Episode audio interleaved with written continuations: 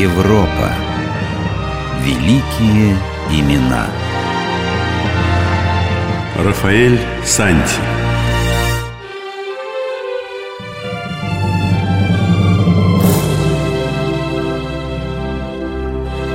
Человека, не знавшего материнской любви, не имевшего своего дома, прожившего весьма короткую жизнь, не имевшего семьи и детей, называют счастливым. Счастливый художник Рафаэль Санти. Его жизнь принадлежала искусству, и искусство сполна расплатилось с ним.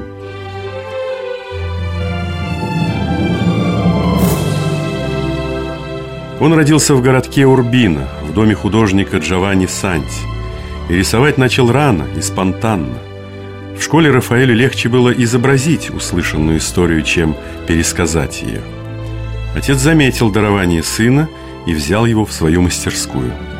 Там он обучался азам художественного ремесла, проводя дни среди красок и полотен вместе с молодыми подмастерьями.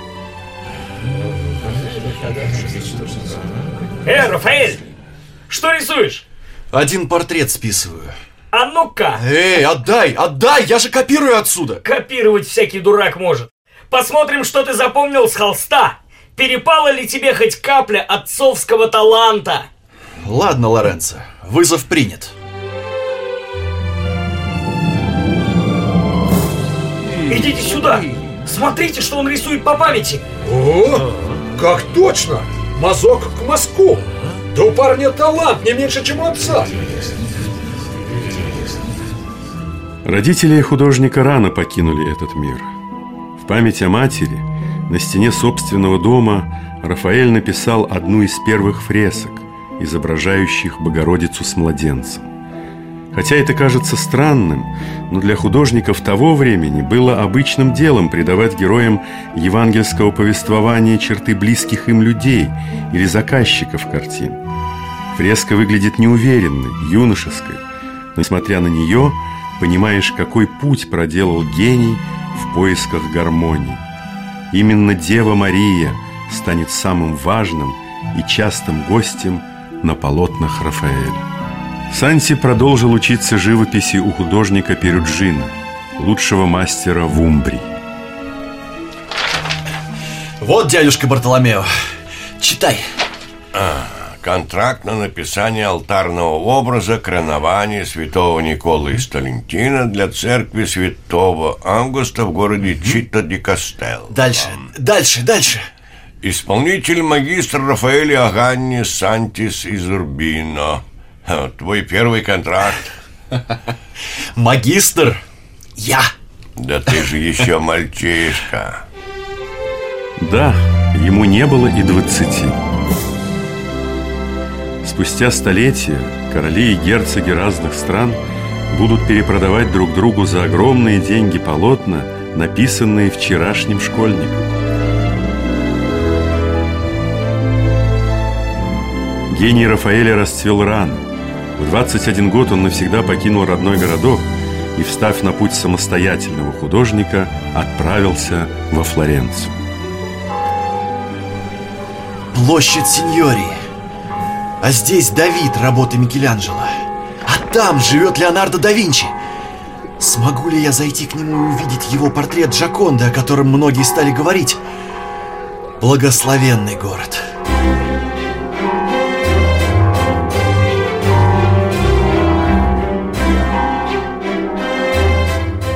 Тем не менее, Флоренция не покорилась Рафаэлю. Крупных заказов не было, несмотря даже на некоторую его известность.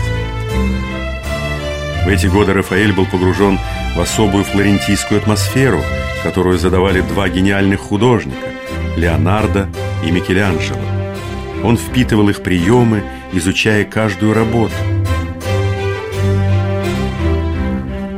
Благодаря внешней привлекательности и благодушному характеру, что случалось у художников нечасто, Рафаэль легко вошел в творческие круги, обзавелся здесь многими знакомствами. Годы, проведенные в этом городе, стали временем его самовоспитания, приготовлением перед большим творческим взлетом.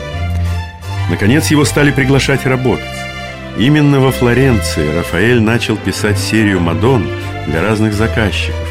среди которых Мадонна со щегленком, Святое семейство и другие известные полотна.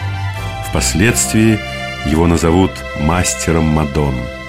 Ой, Рафаэль, сколько же лет я тебя не видел. Да. Дядюшка Бартоломео, как хорошо, что ты навестил меня.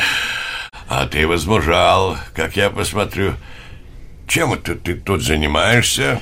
Конечно, писал дядя. Пойдем посмотрим.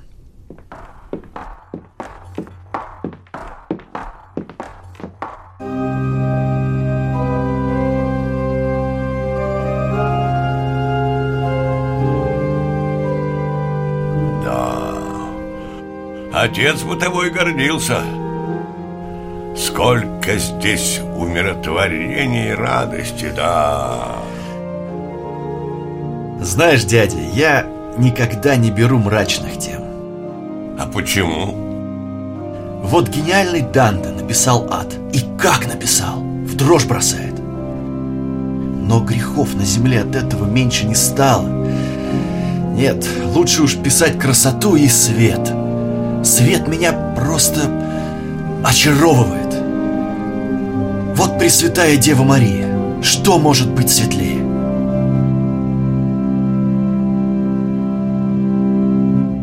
Скажи, мой хороший, а почему у тебя все вещи собраны? А я уезжаю в Рим. Еще пару дней, и ты бы меня не застал. Вот как? Вот так дельца, уезжаешь. А как же ты там устроишься? У меня есть рекомендательное письмо к самому папе римскому. Эх, меня так тянет посмотреть эти римские древности. Да и туда поехали все художники теперь. Не пропаду. После правления ненавистного итальянцам и недостойнейшего папы Александра VI Борджи в Риме подул свежий ветер. Город менялся. Сюда съезжались скульпторы, художники и мастера всех искусств. Однако здесь Санти ждала неприятная новость. В вечном и бурно перестраивающемся городе работало несколько художников Рафаэля. С рекомендательным письмом живописец отправился в Ватикан на аудиенцию к папе Юлию II. Кстати, что касается того молодого сеньора Рафаэля Санти, которого отрекомендовали позавчера, мы думаем, что ему стоит предложить роспись танцев в нашем дворце. Он нам понравился. Как пожелает святейший. Пройдет 10 лет, и в Риме будет только один Рафаэль, любимый живописец римского папы, архитектор главного городского собора святого Петра и автор росписей в станцах, хранитель античных древностей, знатный красавец, глава крупной мастерской. Знатные заказчики будут выстраиваться к нему в очереди. Сеньор Рафаэль, для росписи четвертой станции не сделаны все эскизы. Да, да, да, я знаю. А сеньор Агастино Киджи присылал посыльного. Спрашивает, когда вы продолжите роспись его виллы. Очень уважаю благородного сеньора, но придется еще немного подождать. А еще кардинал Джулио Медичи интересовался. Сможете ли вы начать писать портрет? Нет, нет, не смогу. В станциях доделывайте, что есть, остальное как вернусь. Пока. Ради картины для маленькой захолустной часовни вдали от Рима Рафаэль прервал все работы. В небесной дымке предстает Богородица с младенцем. Ее окружает свет и хор ангелов, но на небесах мы видим простую женщину, мать печальную, словно идущую нам навстречу. Перед ней на коленях святой Сикст и мученица Варвара. Как и любой другой гениальный шедевр, Сикстинская Мадонна загадочна и притягательна своей небесной гармонией. Ваше Преосвященство, магистр Рафаэль Санти прислал полотно «Образ Богородицы» для часовни святого Сикста. Уберите ткань. Поставьте ее здесь. Мы будем смотреть.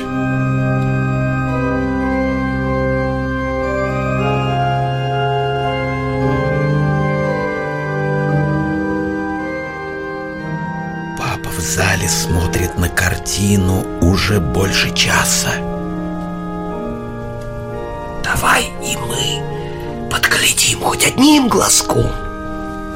Так смотрел на нее Папа Римский, а за ним и весь Рим. Миру пришлось подождать два столетия. У полотна непростая судьба.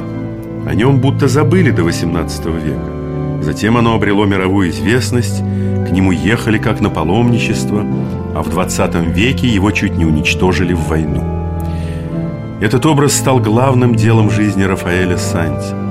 Если бы он был автором только Сикстинской Мадонны, то это одно сделало бы его великим художником. Именно к этой картине он шел, все рисуя и рисуя Деву Марию на других холстах. В народе даже ходила молва, что картина чудотворна. Рафаэлю было 37. Огромная работа в Риме сильно истощила его. Сказывалось отсутствие своего очага и семьи. В картине «Преображение» на евангельский сюжет уже не было той гармонии и безмятежности, присущей большинству его других полотен. Великим постом 1520 года, за несколько дней до своего дня рождения, он подхватил лихорадку.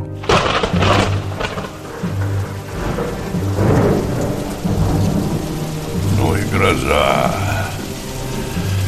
Наверное, в городе много повалило деревьев.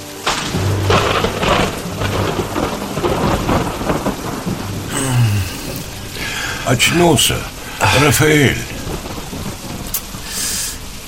Уже утро. Нет, думаю, около трех ночи. Как режет глаза. А, задерните шторы. Рафаэль, все задернуто. Такой резкий свет. Свет.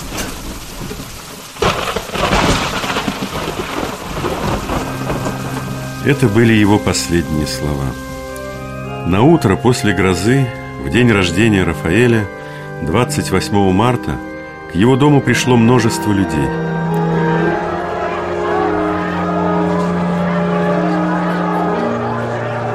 Здесь была выставлена последняя картина художника, рядом с гробом, в котором лежал он сам.